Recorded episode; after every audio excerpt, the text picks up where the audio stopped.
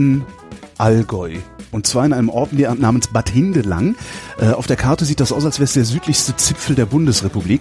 Ähm, und mir gegenüber sitzt Florian Karg. Hallo Florian. Grüß dich. Ist das hier der südlichste Zipfel der Bundesrepublik? Das ist fast der südlichste Zipfel der Bundesrepublik. Oberstdorf liegt noch ein Tick südlicher. Ähm, wie viele Kilometer davon entfernt sind wir? Luftlinie 10. 10. Also nicht einmal. Nicht, Na, mal. nicht einmal. Mir wurde gesagt, fahr mal bei Florian Karg vorbei und red mit dem. Der macht nämlich zwei Jobs, einen im Sommer, einen im Winter. Was machst du im Winter? Im Winter bin ich Mitarbeiter bei den Bergbahnen im Skigebiet. Mhm. Dort sitze ich hauptsächlich an der Kasse Aha. und bediene unsere Kundschaft. Genau. Mir haben sie gesagt, du wärst Opernsänger. Das habe ich gelernt. Das hast du gelernt. Das ist einer meiner Berufe. Also ich habe zuerst Zimmermann gelernt und nach dieser Lehre äh, begann ich ein Musikstudium, das eigentlich ganz anders verlaufen sollte, als es dann schlussendlich gekommen ist. Ich wollte nämlich das alpenländische Instrument Zither Ja. studieren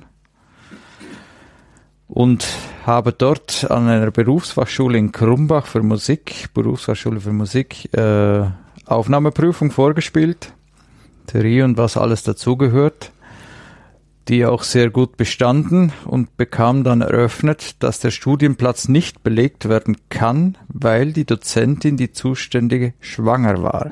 Die haben das tatsächlich an dem Tag, wo die Aufnahmeprüfung stattfand, von der erfahren. Sonst hätten wir mir vorher schon abgesagt. Ja. Im Zuge der Aufnahmeprüfung musste auch vorgesungen werden. Das ist wohl ein Kriterium.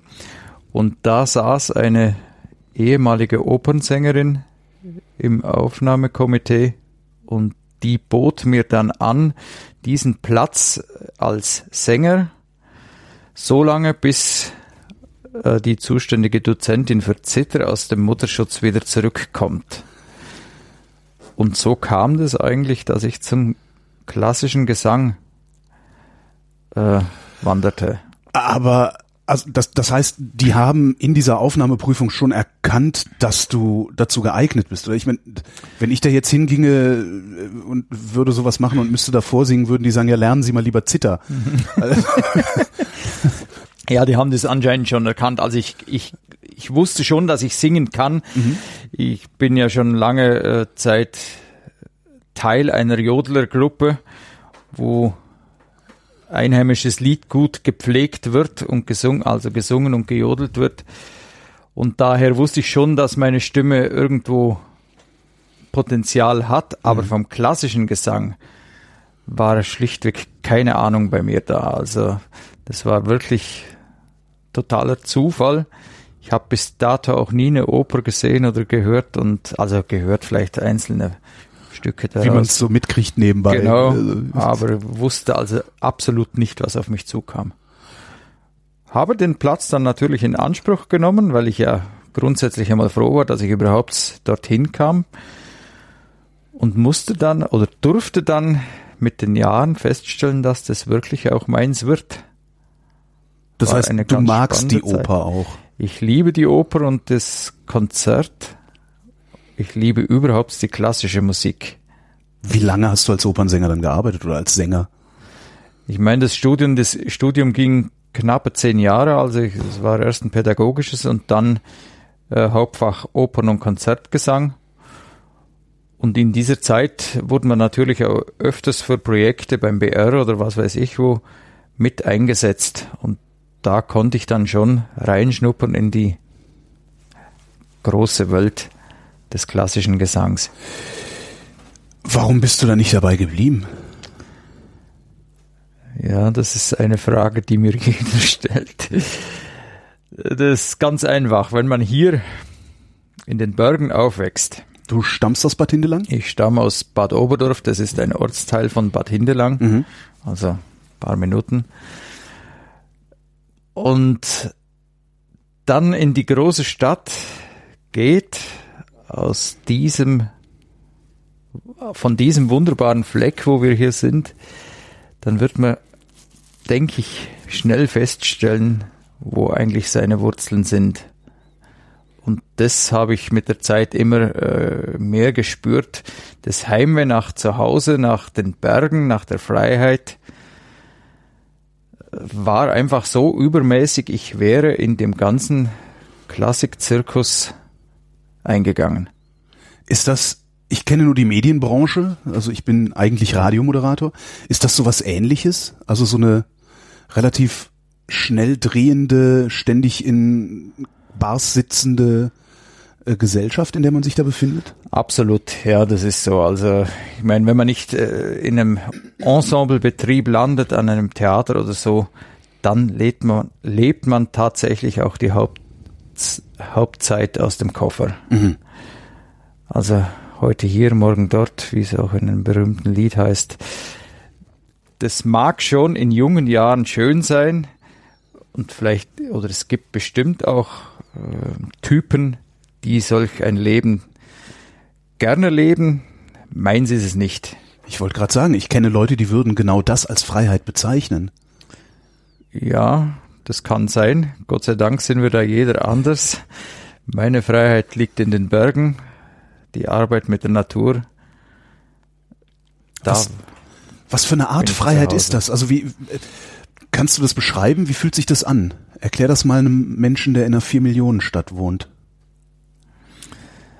Das ist eigentlich was ganz Ursprüngliches. Also der Tag beginnt mit dem Morgen, mit der Morgendämmerung und endet, wenn die Nacht hereinbricht. Und in dieser Zeitspanne muss man seinen Arbeiten nachgehen. Und das kommt natürlich immer darauf an, was steht für eine Witterung an, wie sieht die Vegetationsphase aus, wie geht's den Tieren, man kann hier nicht sagen, äh, heute mache ich das und morgen das und morgen das. Das kommt einfach auch vielfach auf die Situation drauf an. Und das ist aber auch ein großes Stück Freiheit, wenn man sich das so einteilen kann.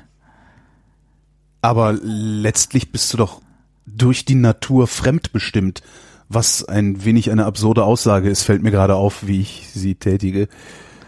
Ja, fremdbestimmt, äh, das mag jetzt in den Augen eines Städters so ja. ausschauen. Aber du hast ja keine Wahl. Ich bilde mir ja ein, stets die Wahl zu haben. Doch, ich habe schon die Wahl. Ich meine, ich, ich schaue mir die Natur an, was gibt sie mir heute, wie, wie stellt sie sich dar und in diesem Moment entscheide ich, wo ich mit meinen Tieren hingehe, äh, wie lange ich an einem bestimmten Ort bin und so weiter. Also ein Stück weit vielleicht schon äh, gesteuert. So müssen wir es machen, weil heute Regen kommt, beziehungsweise ein Gewitter ansteht oder was weiß ich. Auf der anderen Seite doch so viel Freiheit, um mir selber die bestimmten Örtlichkeiten auszusuchen, wo ich mit meinen Tieren hinwandere. Spätestens jetzt müssen wir erzählen, was du im Sommer machst. Was machst du im Sommer? Genau, ich bin Alphirte, das heißt, ich oder Alpbewirtschafter wäre eigentlich der richtige Ausdruck. Wir pflegen eine Kulturlandschaft hier in den Allgäuer Alpen und halten ähm, Flächen frei von Bewuchs beziehungsweise schauen dann auch, dass unsere Tiere, die diese Arbeit für uns mit übernehmen, gesund und robust im Herbst wieder zu ihren Besitzern zurückkehren.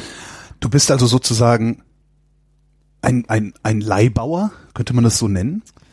Diesen Begriff kenne ich jetzt nicht so, Leihbauer. Also du, du gehst, du gehst, äh, du gehst also zum Frühjahr, gehst du, äh, sammelst du die Tiere von den Bauern hier unten im Dorf ein und gehst mit denen auf die Alp. Genau, also aus dem Dorf äh, kriegen wir es mittlerweile nur noch ganz in kleinen Mengen. Das äh, erstreckt sich über das ganze West, Ost, Unterallgäu, wo die Tiere herkommen. Das ist also ein Umkreis von bis zu 120 Kilometer. Und diese Tiere werden im Frühjahr bei uns abgeliefert und mhm. für circa 100 bis 110 Tagen in den Bergen geälbt. Und danach dürfen sie wieder zurück in ihre heimischen Ställe. Wie viele gibt's von euch? Äh, Alphirten. Also es gibt im Allgäu gute 600 Alpen. Ich weiß es jetzt nicht genau, mhm. die Anzahl. Und Ich denke, so Altpersonal werden so 1000 bis 1200 Personen sein. Und wie viele Tiere hast du dann in deiner Obhut in diesen Meine Tiere waren jetzt diesen Sommer 120 Stück Jungvieh, mhm. fünf Milchkühe, zwei Pferde, etliche Ziegen und Schafe noch. Und mit wie vielen Leuten bist du dann da oben auf der Alp bist oder bist du da alleine? Nein, du kümmerst dich nicht alleine um all die Tiere, oder? Um die Tiere kümmere ich, kümmere ich mich mit meinen Kindern. Mhm. Ich habe vier Kinder und meine Frau, wobei die Frau, die macht, die versorgt uns in der Hütte. Also das muss man sich so vorstellen, das sind tatsächlich Alphütten ohne Strom, ohne fließend Wasser. Also da gibt's draußen vor der Hütte gibt es einen Brunnen. Und in der Hütte mittlerweile haben wir eine, einen Durchlauferhitzer, der, der das Wasser auch warm macht. Strom haben wir keinen. Und da wird halt gekocht auf dem Holzherd, beziehungsweise einer Gasflasche und einem Gasherd. Das macht meine Frau und meine Kinder und ich sind für den Zustand der Tiere verantwortlich. Wie betreibt ihr den Durchlauferhitzer? Ist das ist ein Gasboiler? Das ist ein Gasboiler, okay, genau, ja. Ähm, die Hälfte der Hörerschaft äh, fragt sich jetzt, und wo geht ihr aufs Klo? Das haben wir. Also so rückständig sind wir dann doch nicht. Also Nein, aber habt ihr, eine, habt ihr da so eine Wassertoilette gibt Wassertoilette, okay. Als ganz normale, äh, ganz normale Spülklosett. Warum keine Komposttoilette? Also wäre doch angemessen, oder? Ja. Also das, äh, das läuft auch in einen Rotteschacht. Ja und wird dann im Frühjahr tatsächlich als Humus ausgebracht. Also das von dem her gesehen eigentlich ähnliches System. Das bedeutet auch, die ganze Familie zieht für 110 Tage auf die Alp und euer, euer Haus hier unten im Ort äh, wird dann stillgelegt über die Zeit. Sozusagen. Also bei mir sind es 110 Tage. Meine Frau und die Kinder kommen danach, wenn äh, Ferienbeginn ist. Also sie sind am Wochenende sind sie hier, fahren dann am Sonntagabend wieder zurück ins Dorf. Und so circa acht bis zehn Tage vor offiziellem Ferienbeginn werden unsere Kinder beurlaubt von der Schule und dürfen dann mit der Familie auf die Alp nachrücken. Haben die da Spaß dran? Ich habe das große Glück, dass sie bis jetzt alle Spaß dran ja. haben, ja. Ich hoffe, dass das noch eine Zeit lang so geht, aber man weiß ja nie. Also ich kann mich erinnern als Junge, dass das nicht nur Spaß gemacht hat, wenn alle anderen Schulkameraden und Freunde irgendwo im Schwimmbad sich herum getollt haben und wir mussten dann wieder mal beim Vater antreten, kam dann schon manches Stöhnen auch auf mhm. und, und der Gedanke wäre eigentlich schöner, wenn wir nicht immer äh, da auf der Alpe unsere Zeit verbringen müssten. Im Nachhinein betrachtet muss ich sagen, trotzdem eine wunderbare Zeit, sonst hätte ich den Beruf gar nicht selbst ergriffen. Wie bist du überhaupt darauf gekommen, diesen Beruf dann zu ergreifen? Also du warst halt Opernsänger, hast gesagt, ich will aus der Stadt weg, ich will zurück nach Hause. Du hättest jetzt auch hier als Tischler arbeiten können beispielsweise. Als nee, Zimmermann, Zimmermann, ja genau. Ja, hätte ich alles gekonnt. Durch das, dass ich vom 13. Lebensjahr an mit selber auf der Alpe war beim Vater, ah, also das ist eigentlich das gleiche Modell, wie wir es jetzt pflegen, äh, kannte ich ja dieses äh, Metier und, und, und was auf mich zukommt und, und habe dann festgestellt in meinen Semesterferien beziehungsweise während des Studiums, dass mir das eigentlich wahnsinnig fehlt. Und ja, schlussendlich, dass ich das Ganze diesem Klassikgeschäft vorziehe und wieder zurück möchte zu meinen Wurzeln. Du sagtest eben, du würdest jodeln. Kannst du mir das erklären? Das Jodeln? Das Jodeln? Was ist das? Das Jodeln? Also ich weiß, wie es klingt, aber Aha. was soll das? Das Jodeln entstand eigentlich aus einem, aus einem Juhitzer freudigen Anlasses, wo man sich von Alp zu Alp verständigt hat. Äh, durch, das, durch das wurde ein, eine Art archaischer Gesang entwickelt, der sich im Alpenraum, also sprich auch in Österreich, im Oberbayerischen, äh, beziehungsweise die Art, wie wir jodeln, stammt eher aus der Schweiz, äh, so verbreitet hat. Dazu also eigentlich ist es eine Kommunikationsform, also nicht, nicht ein Gesang. Es war ursprünglich eine Kommunikationsform, so steht es zumindest geschrieben. Nachvollziehen wird es niemand mehr können, aber ist eigentlich für mich logisch. Doch, absolut. Und äh, ja, Das ist was ganz Besonderes. Wenn man es nicht nachvollziehen kann, das heißt, also du bist auch nicht in der Lage zu verstehen, wenn jetzt auf der anderen Alp einer jodelt, äh, weißt du nicht, dass er gerade, keine Ahnung, mir fällt jetzt gerade nichts Sinnvolles ein, was ich von Alp zu Alp kommunizieren wollen würde.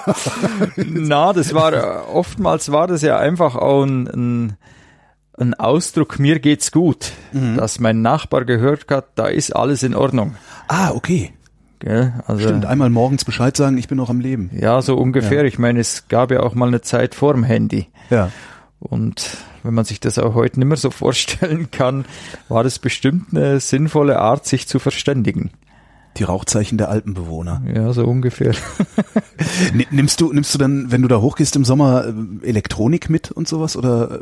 Kann ich nicht, weil es, weil wir ja keinen Strom haben. Also Solarenergie. Na, ja. Haben wir gar nichts. Also ihr seid von der Außenwelt abgeschnitten. Wir sind sozusagen von der Außenwelt abgeschnitten. In diesem Jahr war es ganz besonders so, weil der Mobilfunkmast der auf einem Berggipfel installiert ist, abgebaut wurde im Zuge von Baumaßnahmen einer größeren Hütte. Und das war schon sehr ungewohnt, weil wir doch die letzten Jahre, seit es Handy gibt, immer auch gewusst haben, wenn bei uns ein Notfall passiert, ruft man schnell an ins Tal und dann kann man Hilfe erwarten. In diesem Sommer waren wir da wieder ziemlich auf uns gestellt. Also man merkt dann erst einmal, was man dabei hat. Auf der anderen Seite muss ich sagen, eine Auszeit in der Auszeit. Ja. Auch mal wunderbar, ohne Handy wieder fort äh, leben zu müssen. Du kannst auch nicht einfach mal schnell runter, wenn irgendwas ist. Da führt dir jetzt keine Straße hin, oder? Nein, also da bin ich eine Dreiviertelstunde zu Fuß mindestens unterwegs, bis ich erst einmal an ein Fahrzeug komme und dann nochmal eine halbe Stunde, bis ich im Dorf dann auch wäre. Also von daher gesehen, ja. Wie hoch liegt deine Alp? Das Alpgebiet beginnt bei circa 1250 Metern mhm. und der höchste Punkt ist ziemlich genau 2000 Meter. Wie funktioniert die Bewirtschaftung? Ähm, also setzt du dann einfach so, los, Ziegen, mäht Rasen und schickst die los, das wirst du ja nicht machen, ne? Das, also, na, na, das, na, na, das, das also, ist ja vermutlich strukturiert, wie du da arbeitest. Genau, also äh, die Alpsaison beginnt eben auf diesen 1250 Metern und mit der äh, Vegetationsphase, die ja natürlich zeitlich immer, je höher die Staffeln sind, wo ich beweide, umso fortgeschrittener ist das Frühjahr, ist der Sommer in dieser Zeit, also von Juni bis, bis Anfang Mitte Juli, bin ich so zwischen 1250 und 1450 Metern. Mhm. Danach geht's auf von 1450 bis knappe 1700 Meter und im August, das ist dann der Höhepunkt, also der, der Weidezeit, sind wir tatsächlich am höchsten Punkt von 1700 bis 2000 Meter und dann wenn wir dies erreicht haben, geht das Ganze rückwärts wieder ins Tal. Das heißt, Ende September, wenn die Zeit des Viehscheids heranrückt, sind wir wieder bei unseren 1250 Metern. Das heißt, während die oben fressen, wächst unten das Gras wieder nach? Genau. Und, ah ja. So kann man sich das vorstellen. Das ist eigentlich eine schlaue Idee. Weiß man, wer darauf gekommen ist, es so zu machen? Ja, das ergibt sich aus der Natur. Also äh, man kann nicht bei 1800 Metern beginnen, weil in dieser Zeit liegt dort noch Schnee. Also da findet kein Grasbewuchs mhm. statt. Also wer einen Bergwinter erlebt, der weiß ja, dass wir große Mengen Schnee in den, in den Alpen oder auf den Alpen liegen haben und der, also es ist auch so zum Teil, dass noch Schnee liegt, während wir mit dem Vieh dorthin kommen. Das geht dann ziemlich rasch auch wieder weg. Und in dieser Zeit explodiert förmlich die Natur. Also die weiß, die hat eine gewisse Spanne zum Wachsen. In dieser Zeit können wir grasen und dann ist es halt wieder gelaufen. Sind die, ist das Vieh dann nachts im Stall oder läuft es da frei na, rum die ganze Zeit? Na, die Viecher sind draußen. Für das sind wir zuständig. Also wir schauen untertags, dass sie ihre Weidegründe haben, beziehungsweise gewisse Örtlichkeiten, also Steilhänge und so weiter, beweidet werden, wo sie vielleicht nicht unbedingt selbst hingingen. Und auf Nacht müssen wir natürlich auch wieder schauen, dass wir sie in ein Gelände bringen, das nicht gefährlich ist. Das heißt, dass sie nicht abstürzen können, beziehungsweise irgendwie Steinschlag sind und so weiter. Milchkühe, sagtest du eben. Ihr melkt also da oben auch. Genau, also wir haben vier oder fünf Milchkühe. Milchkühe, eine Selbstversorgerkuh, so nenne ich das, ja. geht mit uns, also sprich mit meiner Familie, die ganzen Staffeln ab, damit wir versorgt sind. Ja. Die anderen Kühe bleiben unten an der Hofhütte, die liegt auf 1340 Metern, die wird von meinen Eltern bewirtschaftet. Ah. Und aus dieser Milch macht mein Vater dann Käse und Butter. Das wird dann auf der Alpe gleich wieder weiterverkauft. Ja.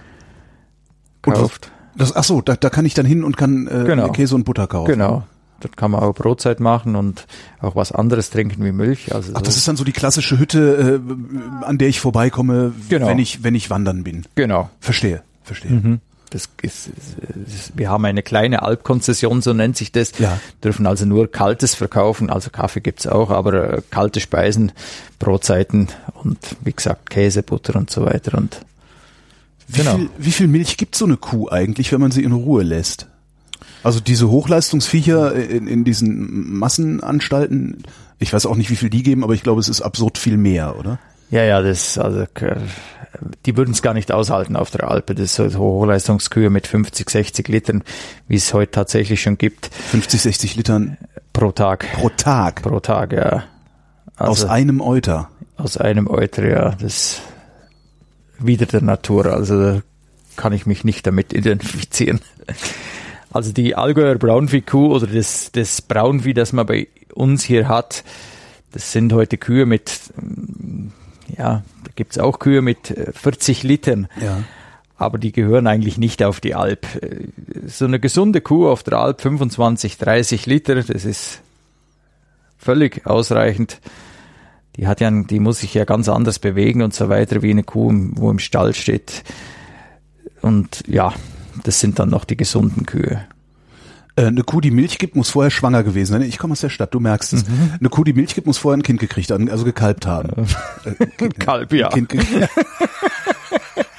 ja, ich komme also, aus der also, Stadt. Ja, eine Kuh, eine Kuh äh, trägt praktisch, die trägt neun ja. Monate und zehn Tage ja. in der Regel. Also meistens gehen sie auch ein bisschen über die Zeit. Und nach und äh, nach dem Kalben setzt die Milch ein, eigentlich wie bei jedem Lebewesen. Aha. Genau. Und danach kann sie gemolken werden. Und was kriegt das Kalb? Das Kalb kriegt ganz wichtig die Biestmilch, heißt es. Das ist die erste Milch, wo die ganzen Abwehrstoffe für so ein Lebewesen auch drin sind. Das ist ja bei der Muttermilch beim Mensch genauso. Und danach äh, kriegt sie dann halt anteilmäßig Milch von der Kuh. Ähm, sollte sie kriegen. Die Biestmilch, ist das die erste Milch des Tages oder die erste Milch? Die, äh, die komplett erste Milch nach dem Kalben.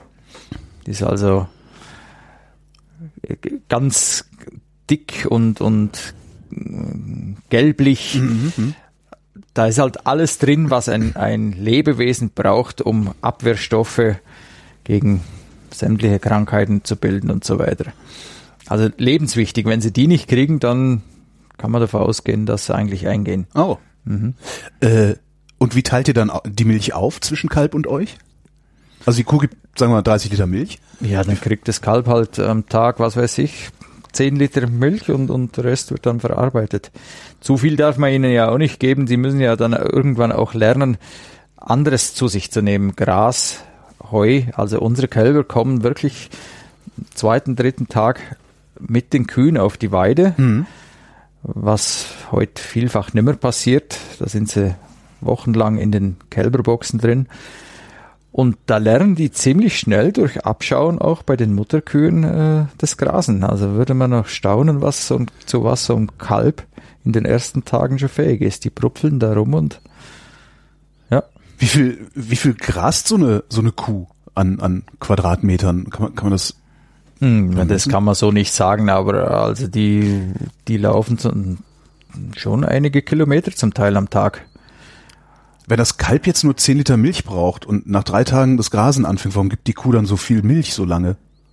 Ja, das, äh, das ist ja nicht so, dass das richtig das Grasen anfängt. Das Ach so. pro probiert halt mit der Zunge da einen Halm und dort Ah, okay. ein Kraut. Äh, richtig fressen tun die Kälber dann, das kommt immer darauf an, wie lange das sie getränkt werden. Also äh, die Theorie und die Praxis unterscheiden sich da schon ein bisschen. Heute ein, ein, ein Vollerwerbslandwirt, der, der gewöhnt die Kälber dann irgendwann schneller mal ab, weil er die Milch halt in die Produktion bringen möchte. Das ist ja auch alles mit Kosten verbunden. Ah. Und meine Meinung ist immer, umso länger ein Kalb die Milch kriegt, umso gesünder sind sie eigentlich dann. Das ist ja, also liegt ja nahe, oder? Also ja. Genau, also wenn man, wenn man sich heute, wundern, wenn man sich heute Mutterkuhherden anschaut, wie lange die Kälber tatsächlich ans Euter gehen, äh, dann muss man sich schon fragen, ob man das alles so richtig macht, wenn man die Kälber nach acht Wochen einfach entwöhnt und ihnen was anderes gibt. Wie lange gehen deine Kälber ans Euter? Ans Euter dürfen sie nicht, Ah. weil äh, na, also wenn eine Kuh gemolken wird, sollte das Kalb nicht ans Euter. Das wäre fatal, weil die das Euter ja nie richtig leer machen. Da kommen dann Keime dazu und so weiter. Also es gibt Kälber, die gehen ein Dreivierteljahr ans Euter. Und irgendwann beenden die das auch. Da ist dann der, äh, die Lust auf die Milch wahrscheinlich so eingeschränkt, beziehungsweise die Mutterkuh lässt sie dann auch nicht mehr ran und, und dann fressen die dann richtig Gras und Heu, je nachdem, was ihnen vorgesetzt wird. Wann hört denn die Mutterkuh eigentlich auf, Milch zu geben? Hört die nach einem bestimmten Zeitraum auf oder hört die auf, wenn sie wenn, wenn, wenn ihr aufhört zu melken? Solange, solange ein Kalb säugt, wird auch immer wieder die Milchproduktion angeregt. Aber du simulierst ja das Saugen, indem du die Kuh melkst, ne? Genau. Eine Kuh sollte galt gestellt werden. Galt heißt äh, trocken gestellt werden vor dem Kalben, also so acht Wochen vor dem Kalben, was weiß ich. Je nachdem, das macht man auch verschieden, wie viel Milch das einfach noch gibt, damit die sich erholen kann und für das neue Kalb einfach genügend Milchvorrat wieder produzieren kann.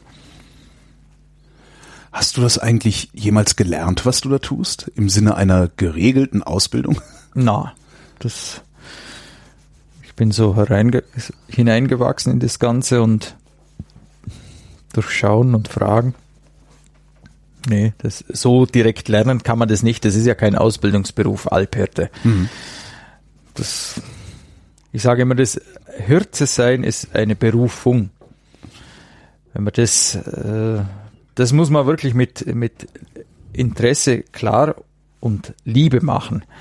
Ansonsten ist man für diesen für diese Arbeit nicht geeignet. Also es setzt auch eine gewisse körperliche Konstitution voraus. Ist es anstrengend?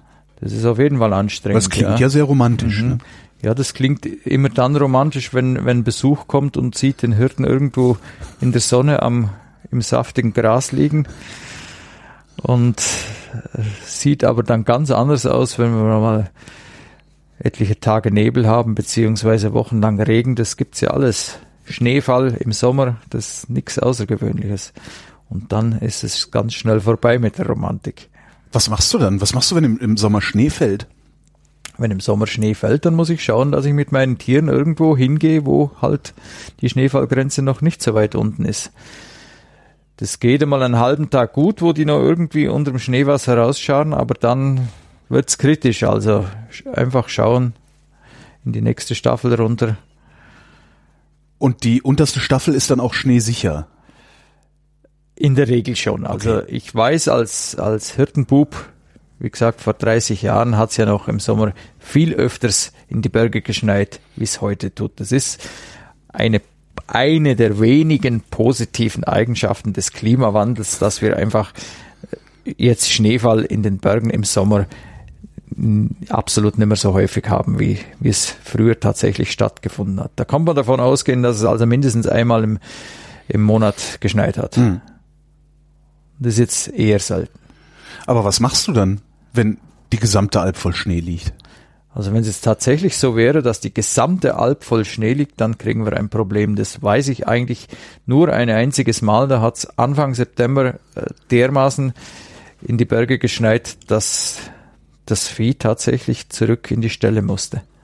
Also runter ins Tal. die, genau, dann ist die Alpsaison auch beendet. Das, aber wie gesagt, das war ein einziges Mal. Ansonsten, man hat ja heute so gute äh, Wetterinformationen durch das Radio, dass man da schon ein bisschen planen kann und, und weiß, aha, das geht jetzt noch einen Tag lang oder, oder was weiß ich, morgen wird es schon wieder besser, dann kämpft man sich einfach Hm. mal durch. Was machen eigentlich die Bauern, äh, während du mit deren Vieh unterwegs bist? Das müssen Sie die Bauern fragen. Die würden ihre Felder bewirtschaften und ihre Kühe melken. Ähm, die schauen in der Regel einmal im Sommer als Besuch vorbei und, und ja, begutachten ihre Tiere. Aber ansonsten äh, sind die wahrscheinlich relativ froh, dass sie damit nichts zu tun haben. ausschlafen ja, können. ja, ausschlafen können sie ja in dem Fall nicht. Sie haben ja den meisten Viehbestand trotzdem noch zu Hause. Das ist ja das in der Hauptsache das Jungvieh, das in die Ah, auf die Alpen kommt. Also bei uns. Ja. Es gibt auch Sennalpen, da sind Kühe. Sennalpen heißt, dass dort äh, in der Hauptsache gemolken wird und diese Milch dann zu Käse verarbeitet wird. warum kommt nur das Jungvieh oder hauptsächlich das Jungvieh auf die Alp? Warum? Also äh, ein geelbtes Jungvieh geht man davon aus, dass eine Konstitution fürs Leben mitkriegt. Durch den, durch die viele Bewegung in, in allen möglichen Steillagen und so bauen die eine ganz andere Muskulatur auf und werden einfach widerstandsfähiger, weil sie halt Tag und Nacht auch sämtlicher Witterung ausgesetzt sind. Das ist ja bei einem Tier, das die Hauptsache im Stall steht, ganz, ganz was anderes. Und dies, äh, dieses, äh, diese Grundvoraussetzung macht in der Regel äh, auch eine stabile Kuh aus. Also Mhm. tatsächlich gab es früher, ich weiß nicht, ob das heute noch der Fall ist, bei den Viehauktionen dann auch den Vermerkt geelbt. Und Ah. geelbtes Vieh war den meisten Käufern auch mehr wert, Aha. weil sie wussten, aha, da kommt ein robustes Tier zurück von der Alp. Da muss ich jetzt nicht befürchten, dass die da gleich irgendwie sich was einfängt oder so. Wie oft kommen die Jungtiere auf die Alp? Also das eine, Also in der Regel kommen sie einmal, wenn man Glück hat, kommen sie noch zweimal als Kalb und dann als oder als als Jungrind und dann als tragendes Tier. Das wäre der Idealfall, wenn sie zweimal kämen heute noch. Früher war es tatsächlich so, dass sie dreimal gekommen sind, aber durch das, dass man heute viel früher beginnt zu besamen, umso vorher, dass ein Kalb da ist, umso schneller ach so, früh im Leben des Rindes. Genau, Okay, ja. verstehe, ja. Äh, waren die natürlich dreimal da. Einmal als Kalb, dann als, als Jährling oder, und dann als tragendes Rind. Dieses Glück haben wir heute leider nicht mehr, weil, weil die Tiere einfach viel vorher besamt werden. Das wiederum äh, macht der Landwirt, weil halt einfach auch vorher dann Geld fließt, klar. Könnte der sich die Viehzucht sonst nicht leisten oder macht er das, damit er mehr Geld verdient, als er sowieso verdient? Äh, vermutlich beides. Gell, Also ich meine, das ist, die haben ja heute wirklich totale Probleme mit den Milchpreisen, die am Markt sind. Umso vorher, dass natürlich da so ein Rind Milch gibt, umso schneller hat er wieder Geld. Ja. Aber äh, das ist halt auch so ein Kreislauf mit Für und Wider. Was ich immer nicht verstehe ist, wir haben, also die Milchbauern haben so fürchterliche Probleme. Warum produzieren die überhaupt noch Milch? Hast du dafür eine Erklärung? Also ich meine, das, äh, was sollen sie anderes machen? Das äh, ist einfach gesagt, aber sie müssen ja von etwas leben. Und Ja. wenn, wenn man, wenn Aber die Betrieb können jetzt, davon ja kaum leben. Dann die könnten die, ja können genauso kaum davon leben, das stimmt ich schon, nicht, aber die Straße kehren oder so. Also das ist ein blödes Bild sicherlich, aber Ja, ich meine, das- denen geht's dann vielfach wahrscheinlich auch so, wie, wie es jetzt bei mir ist, wenn man so in so einen landwirtschaftlichen Betrieb hineinwächst, äh, dann hängt ja auch sehr viel Herzblut dran und äh, sowas dann äh, von heute auf morgen aufzugeben, ist bestimmt nicht so einfach und dann muss man da immer noch äh, eine andere Arbeit kriegen, die dementsprechend entlöhnt wird. Also so einfach ist es nicht. Keine Ahnung. Das ist auf jeden Fall ein harter, hart verdientes Brot, die, das die da leisten. Katastrophal hart, finde ich. Also ich, ja, absolut. Und ich verstehe auch nicht, äh, warum, warum da nichts geändert wird, weil ich mir schon sicher bin, dass der Verbraucher das eigentlich honorieren wird. Wenn, wenn ich sicher sein könnte, dass es ankommt, ja, würde ich jeden Preis bezahlen. Ich meine, ich verbrauche in der Woche, mein Gott, ein Liter Milch. Mhm. Dann kann der auch ruhig mal drei Euro kosten, da muss der nicht 70 Cent kosten. Ja, ja. Ja, äh, ja, ja, klar. wenn, wenn die 70 Cent beim Bauern ankämen, dann sähe das ja noch gut aus, gell? Aber die kämpfen ja mit 25, 30 Cent rum. Ich, ich verstehe nicht, warum das möglich. Ich verstehe auch echt tatsächlich nicht, warum die das mit sich machen lassen. Also die müssen doch irgendwie, weiß ich, wie die Franzosen, einfach mal nach nach Berlin fahren und äh, die gesamte Wiese vorm Reichstag mit Milch vollkippen oder so, einfach um mal laut zu sein. Das frage ich mich auch. Wo, also, an ihr seid so robuste es, Leute. Äh, das an was liegt es, dass äh, dass hier äh, nicht eine Gemeinschaft in der Lage ist, das ganze Projekt auch irgendwie zum Kippen zu bringen. Also, aber es ist halt, äh, man sagt bei uns gibt es so einen Spruch, es ist schon, es ist nicht möglich, zwei Bauern unter einen Hut zu bringen. Und wenn das natürlich Tausende sind, dann wird es auch noch schwieriger. Wie kommt das, dass man nicht zwei Bauern unter einen Hut bekommt? Ja, mein, es gibt halt so ein so eine schlechte Eigenschaft, die nennt sich Futterneid. Ja. Und bevor der andere mehr verdient, muss ich noch mehr verdienen und das ist halt alles sehr schwierig. Das ist wie in der. Stadt, wo der eine das größere Auto haben ja, muss. Genau, äh, so verstehe. Ja. Leider eigentlich. Es gäbe bestimmt Möglichkeiten, wenn der Zusammenhalt da wäre, diese ganze Preisdrückerei zu beenden. Ja. Deinen Lebensunterhalt verdienst du dadurch, dass die Bauern dich dafür bezahlen, dass du das Vieh auf die Alp bringst? Nein, die, Werte, nein das? die Bauern bezahlen nichts. Das war einmal so, dass man pro Tier, pro Tier und pro Tag äh, bezahlt wurde. Mhm. Heute ist es so, dass wir von, vom Land Bayern, vom, vom deutschen Staat und von der EU Fördergelder bekommen, damit diese Kulturlandschaft gepflegt wird. Ah, es geht um äh, nicht die Kultur gepflegt wird, sondern die Kulturlandschaft gepflegt wird. Die Kulturlandschaft, genau. Das ist ja auch ein bisschen komisch, oder? Also äh, ja. Äh, äh, ich habe gerade das Gefühl, als könnten das Geld doch genauso gut an die Milchbauern gehen, die euch dann wiederum dafür bezahlen. Dann wäre das das klingt mir dann mehr nach einem intakten Geschäftskreislauf. Also nach die bekommen ja auch Subventionen. Ja, ja, Klar, ja, zum Teil verrückten Prinzip. ist vielleicht schon ein bisschen ein Widerspruch dabei auch. Aber wir sind ja eine Region, die hauptsächlich vom Tourismus lebt. Mhm. Und wenn hier unsere Flächen nicht mehr gepflegt werden, ich meine, Sie können jetzt da rausschauen beim Fenster, dann sehen Sie auch noch Freiflächen. Mhm. Wenn das alles zuwächst, äh, dann wird auch der Tourismus einbrechen, weil ja. dann haben wir eigentlich keine besondere Landschaft mehr. Und so läuft es im ganzen Alpenraum ab. Also das Gepflegte, das man hier sieht, kann man nur mit den Tieren über die Alpwirtschaft bewirtschaften. Und das wiederum muss gefördert werden. Mhm. Ansonsten äh, wird es aufgegeben, weil das einfach viel zu kostenintensiv ist. Mit dem Rasenmäher drüber gehen geht das nicht? Das ist unmöglich, nee. Also ich, ich habe da ein schönes Buch, da kannst du mal reinschauen, ja. Äh, dass, dass du mal siehst, äh, wie so etwas überhaupt in der Wirklichkeit aussieht. Kannst du es beschreiben? Ja, ich meine, das sind halt auch viele Freiflächen, die sind mit Steinen durchsät, was weiß ich, durch Felsstürze und so weiter. Wie will man da mähen? Unmöglich, geht nur mit Abgrasen.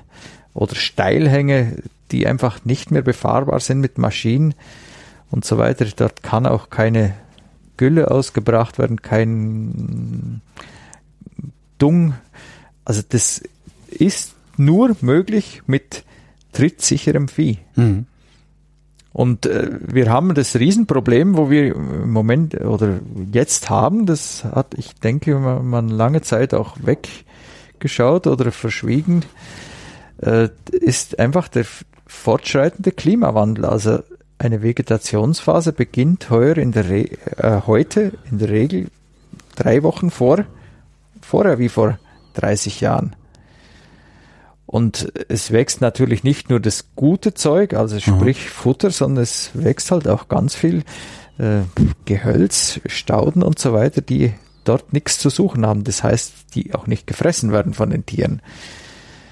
Und daher äh, kommt auch immer wieder oder immer mehr Handarbeit auf die Alpbewirtschaft dazu, weil sie einfach Büsche roden müssen, ausforsten müssen und so weiter. Ich meine, ich sehe das gut bei meiner Alpe, die Baumgrenze, die schiebt sich immer weiter nach oben. Aber sollte die nicht runterkommen, wenn es wärmer wird? Na, die geht nach oben. Jetzt bin ich verwirrt. Also wir sprechen vielleicht aneinander durch. Also wenn eine Baumgrenze jetzt äh, früher bei 1400 Metern war, dann, ja. dann hat man jetzt einen Fichtenbeflug bei 1700 Metern. Das heißt, die wandert nach oben. Ach so, von oben gesehen. Ja, ja, ich ich habe jetzt von ja, oben geguckt. Ah, okay, also, alles klar. Mhm. Ähm, ist das denn gut oder schlecht für die Berge? Also weil eigentlich dürfte es doch gar nicht schlecht sein, weil so, so Bäume, Wurzelwerk und sowas, äh, das den Boden dann ein bisschen hält. Ja, wie gesagt, es kommt ja nicht nur gutes Zeug ja. nach, es kommt halt äh, so Kulturfolger nach wie Erlengewächs und, und Brombeerstauden und was weiß ich, alles halt, ja, Zeug, das nicht gefressen wird. Also es hat viel Gutes, aber für, für die Pflege solcher einer Landschaft wird es immer schwieriger, aufwendiger. Könntet ihr andere Tiere nehmen, die das dann trotzdem fressen? Ja, wenn Sie mir eine wissen, die, die äh, so. Weiß nicht. also wir haben ja jetzt seit äh, vier, fünf Jahren einen kleinen Bestand an Ziegen und Schafen dabei. Mhm. Die fressen sowas, aber trotzdem muss man nachhelfen. Also die schälen wohl die Rinde von den Wassergewächsen und, und, und, und die, die Dornengestrüppe äh, beißen die schon an und so. Aber damit das Ganze dann wirklich auch beendet wird, muss man vor Hand mit dran.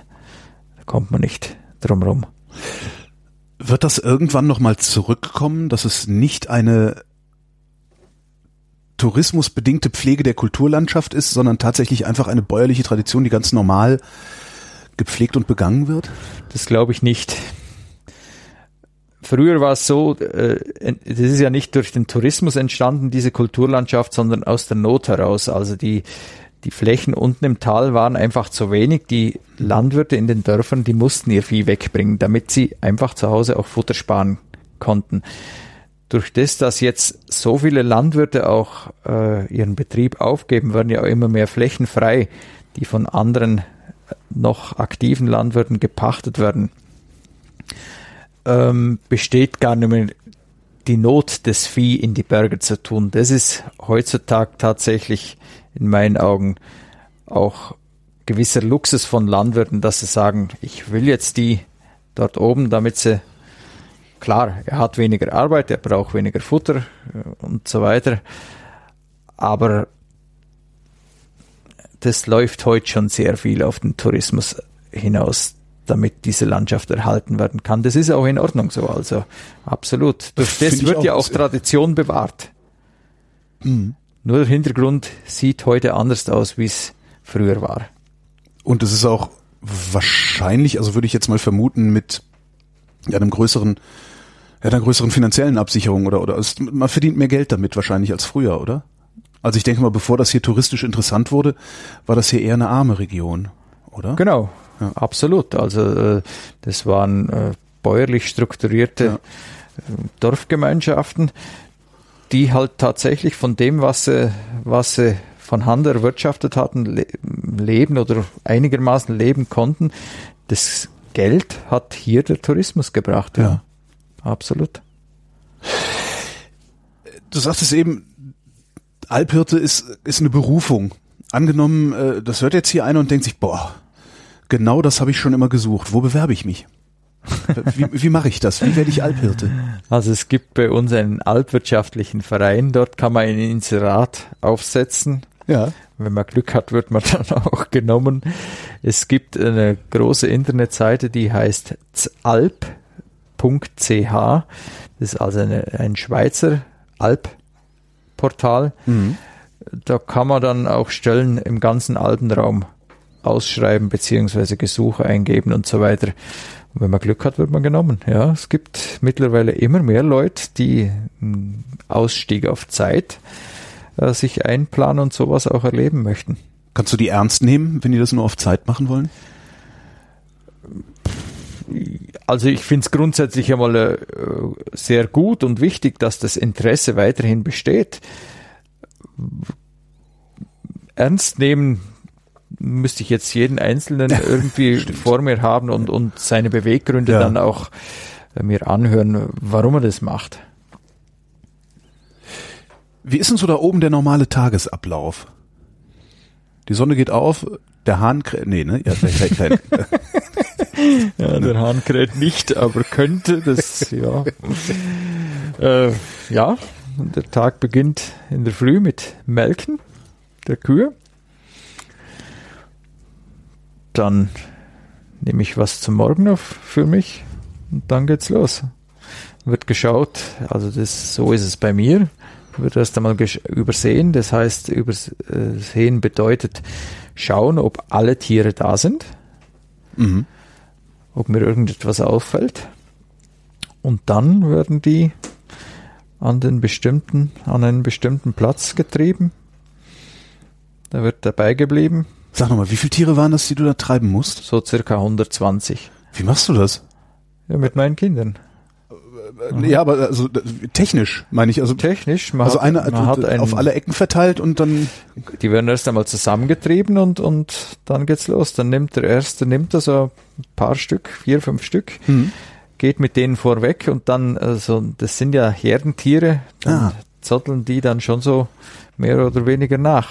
was bedeutet, er nimmt die an, an der Leine oder Nee, nee, der treibt sie vor sich her, wo er halt will. Was sich mit dem Stecken auf den Hintern hauen oder Ja, wie- also die laufen dann schon normal, wenn jemand, klar, ab und zu muss man ihnen mal einen kleinen Schupf geben oder so. Mhm.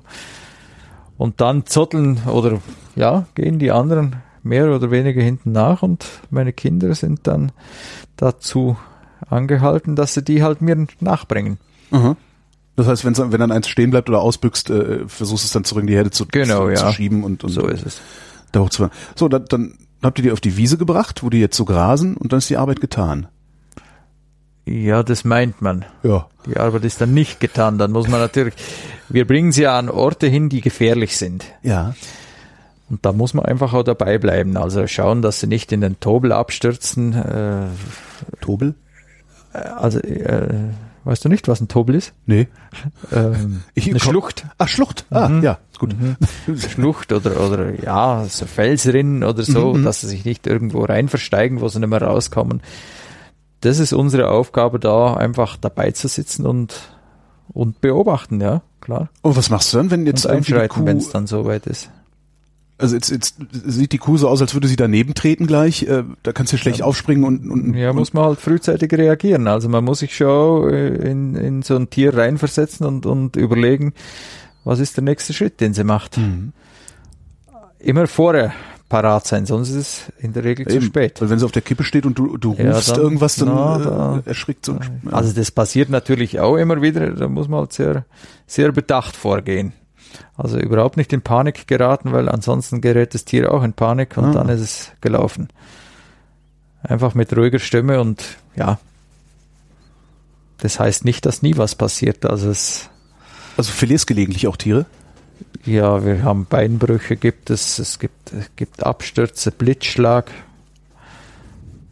Klar, wir sind in den Bergen. Ja, ja, das, also ist oftmals auch bei aller Vorsicht, die man hier walten lässt, äh, auch eine Glückssache. Ich meine, man kann nicht neben jedem Tier stehen und, und bei 120, das geht einfach nicht. Was macht man denn, wenn sich so eine Kuh ein Bein gebrochen hat?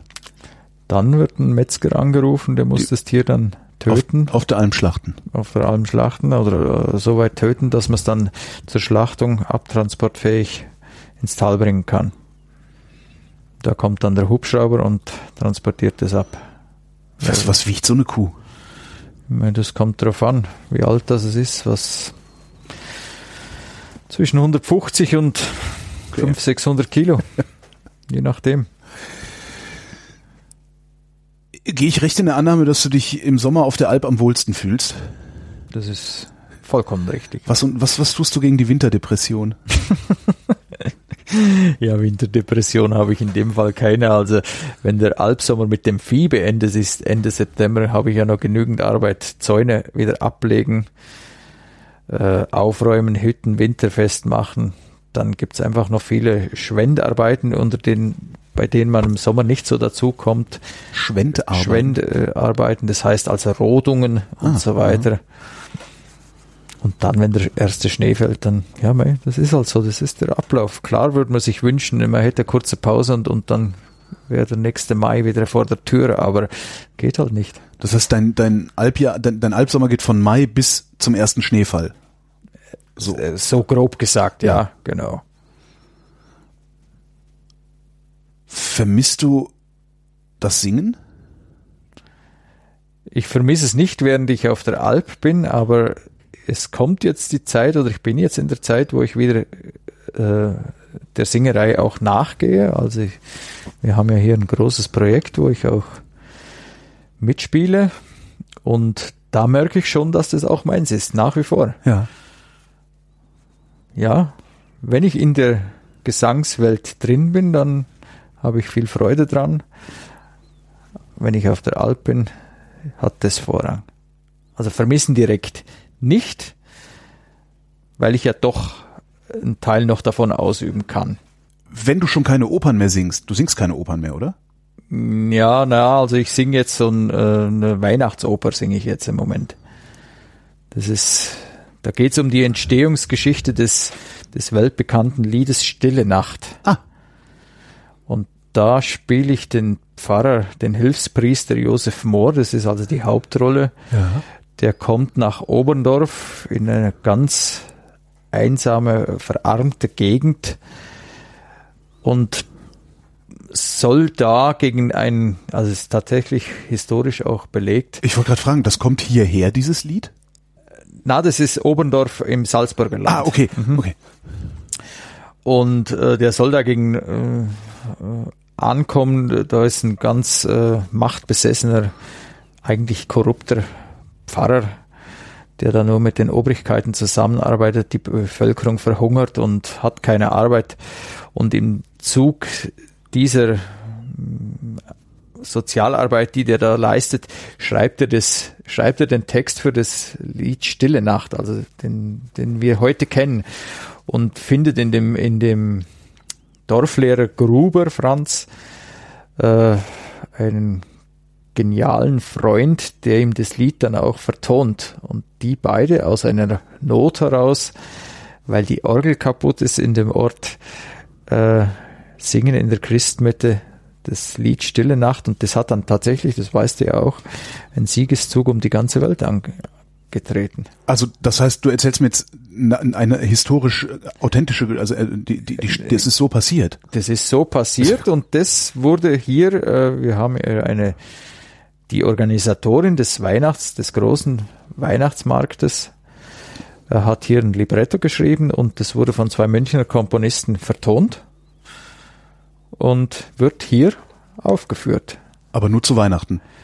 Immer das erste und, oder meistens das erste und zweite Weihnachts äh, Adventswochenende. Mhm. Also das, wir haben jetzt sechs Aufführungen jetzt vom Freitag bis Sonntag und dann noch in 14 Tagen in Memmingen in der Stadthalle wird das nochmal aufgeführt.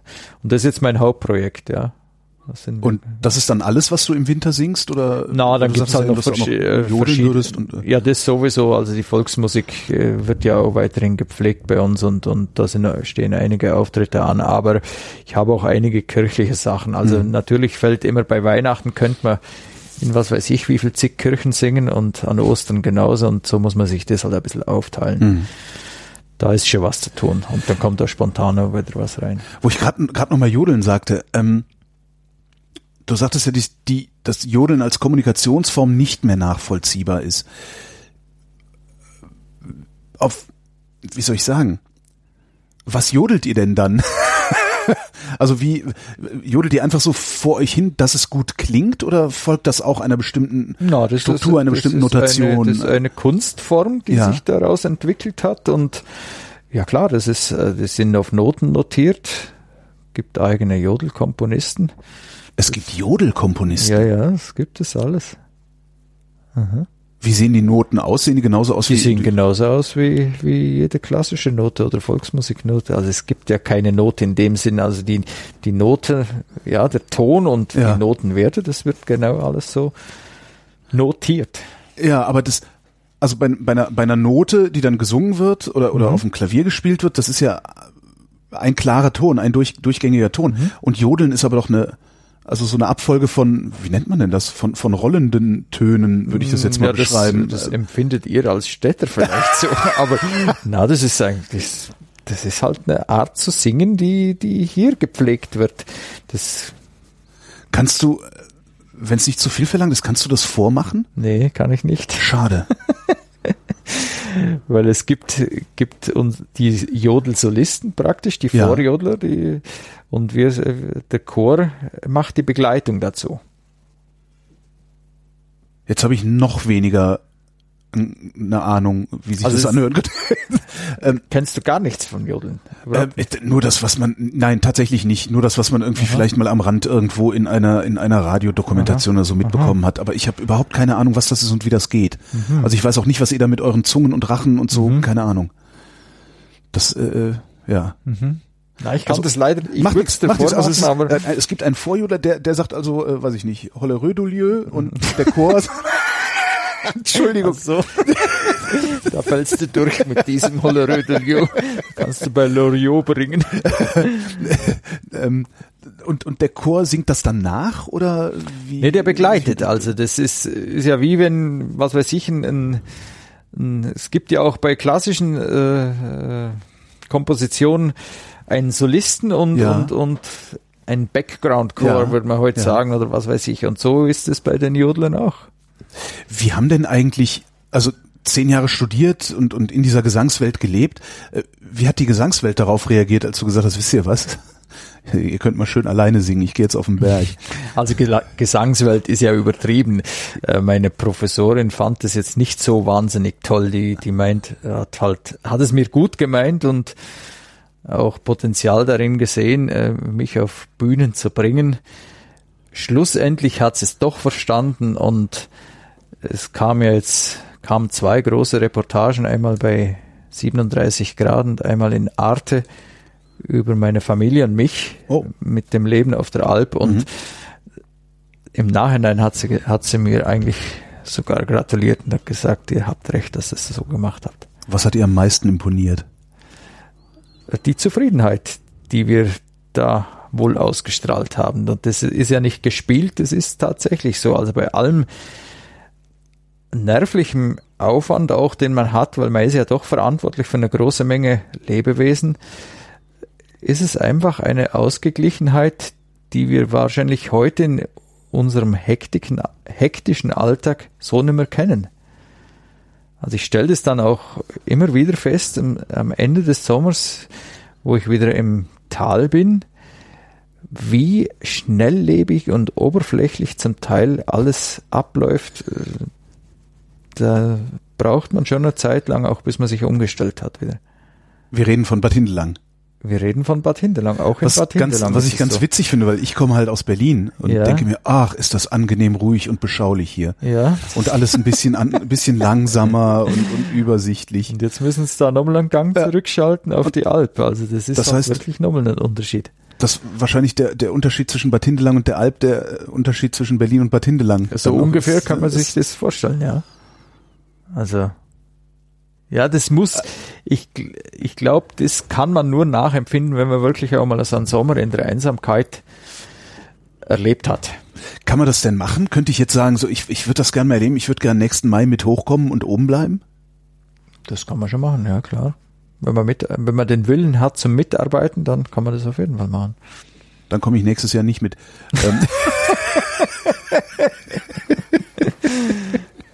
Du hast eingangs gesagt, du hast, ähm, du warst in dieser Gesangswelt äh, und du hast dieses Leben auf dem Berg vermisst. Hast du gesucht, was du, hast du gefunden, was du gesucht hast, als du da hochgegangen bist, oder hast du was ganz anderes gefunden? Ja, absolut das gefunden, was ich nicht gesucht habe, sondern was ich äh, eine Zeit lang ins Abseits gestellt habe. Ja. So muss ich sagen, weil ich das ja, wie gesagt, durch meinen Vater schon kennengelernt habe. Wie haben denn deine Eltern reagiert? Normalerweise reagieren Eltern ja immer auf so Berufswünsche mit Stirnrunzeln oder Naserümpfen. Dann hast du gesagt, ich werde jetzt Zimmermann. Da wird dein Vater wahrscheinlich noch gesagt haben, ja, okay, mach. Ja, ja, Weil es ein sinnvoller Beruf. Ja klar, also das ist ja auch Grundvoraussetzung. Also es kann ich nur jedem nahelegen, dass er mal eine anständige Lehre Ja. abschließt, Ja, bevor er vor allen sich Dingen dann mit Holz. Ja. Ja, muss ja nicht mit Holz, kann ja Finde mit ich schon. Ja, ich, ich, ich bedauere, dass ich das nicht gemacht habe. schon. Mein Vater ist selber Schreiner. Ja. Aha, aha. Ja, ja, das hat jetzt auch mein Vater alles gemacht zum Beispiel. Äh, na, meine Eltern waren da immer sehr, sehr tolerant und und das muss ich sagen. Da Selbst, bin als, ich, selbst als du gesagt hast, ich gehe jetzt in die Stadt, ich gehe singen? ja, ja, absolut. Also das, da gab's die, die haben gesagt, du wirst schon wissen, was du tust. Die wussten, dass du wiederkommst. Ja, die vermutlich wussten sie es ja, genau. Ähm, das ist dann ein Sommer ohne Kontakt zur Außenwelt. Also die Familie hat nur Kontakt zu sich selbst. Erträgt man das? Ja, das muss ja, ne? man gut. Also Kontakt in, äh, man hat ein, ein Radiogerät dabei. Ja. Da weiß man schon ein bisschen, was äh, passiert und so. Aber grundsätzlich hat man keinen Kontakt, das ist richtig, außer das Handy funktioniert wieder mal. Äh, Das erträgt man gut. Also das ist natürlich schon noch ein Unterschied, ob ich jetzt in so einem großen Haus wohne, wie wir es jetzt haben und äh, können einander aus dem Weg gehen oder ob man auf einer Ebene zusammen ist. Wir sind ja zu sechst. Also das ist, ist eine gewisse Zeit, wo, äh, wo die, wie soll man sagen, Rangordnung hergestellt ist und dann, und dann läuft es aber sehr gut. Und im Gegenteil, das ist eine ganz wunderbare Zeit auch als Familie, weil man einfach aufeinander angewiesen ist. Ja. Und es darf auch jeder meines, meiner Kinder oder ja sagen, was er sich vorstellt, wie, wie wir es machen könnten oder wie wir es anders machen würden. Und das, ich glaube, das ist eine gute Schule fürs Leben. Kommt da denn manchmal wenigstens noch jemand vorbei oder seht Ja, ihr ja, tatsächlich also- drei Monate lang niemanden? Nein, nein, nein, da ist das, also wir werden von Freunden besucht Okay. und, und die Eltern kommen natürlich auch von unten drauf und, und besuchen uns und auch die Landwirte, die Interesse haben, um ihr Vieh wiederzusehen. Na, na, das ist schon so, dass wir Besuch bekommen. Also so einsam sind wir dann doch nicht. Wie oft schaltet ihr das Radio denn ein? Das Radio schalte ich jeden Tag ein, um den Wetterbericht zu hören. Ja. Also das ist mir wichtig. Davor kommen dann ja meistens Nachrichten. Genau, das, ja, das läuft ja dann in einem. Also wir haben, äh, wir hören den Schweizer äh, Nachrichtensender, weil die für uns den aktuellsten Wetterbericht Ja. bringen. Ich stelle mir gerade vor, wenn ich aus dem normalen Nachrichtenstrom, den man so, wenn man im Tal wohnt, um sich hat, da läuft ja immer überall ein Radio, mal im Auto, man hat eine Zeitung. Man, was ist so die wichtigste Nachricht des letzten Sommers gewesen, die du da oben gehört hast? Erinnerst du dich dran, wo du ge- irgendwas, wo du gedacht hast, ach du Scheiße. Kann ich jetzt nichts Spezielles rausmachen. Nee, also wie gesagt, das, die Hauptsache für mich ist einfach der Wetterbericht. Ja. Und wenn ihr dann zurückkommt ins Tal, hat sich das dann verändert jedes Mal? Oder kommt ihr in das, dasselbe Tal zurück, aus dem ihr. Ob sich das Tal verändert Ja. hat? Nee, das ist eigentlich, das bleibt sich schon gleich. Also ich glaube, man wird mit jedem Jahr, dass man älter ist und länger auf der Alp auch lebt, noch sensibler für gewisse Abläufe. Also ich merke, äh, dass mir eigentlich die Umstellung jedes Jahr noch schwerer fällt. Also wieder runterzukommen. Ja, Ja. genau. Das, wenn man jung ist, dann freut man sich natürlich auch wieder ins Geschehen zurückzukehren und, und hier mal und festzugehen und, und einfach mit seinen Kolleginnen und Freundinnen oder Freunden unterwegs zu sein. Das wird alles weniger, meine ich. Vielleicht ist es eine Alterserscheinung, keine Ahnung. Bei mir stelle ich es einfach fest, dass die Umstellung von der Ruhe in die Alltagswelt immer länger dauert. Wie alt bist du jetzt? Äh, 43. Hast du eigentlich jemals Zither spielen gelernt? Ja klar habe ich Zither spielen gelernt. Als Junger mit neun Jahren habe ich das Zitterspielen Ich, erlernt. ich dachte wegen der Uni. Ach so.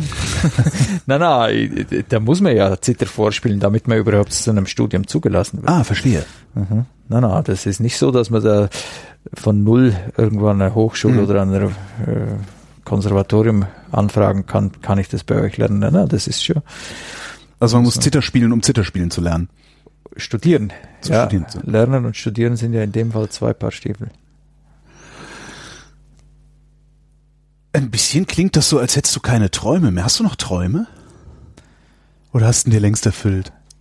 Also ich muss sagen, ich bin wunschlos glücklich. Das hört sich immer so banal an, aber es ist tatsächlich so. Also ich habe eine gesunde Familie, ich habe ein Berufsleben, das mich total ausfüllt und, und zufrieden macht. Selbst im Winter?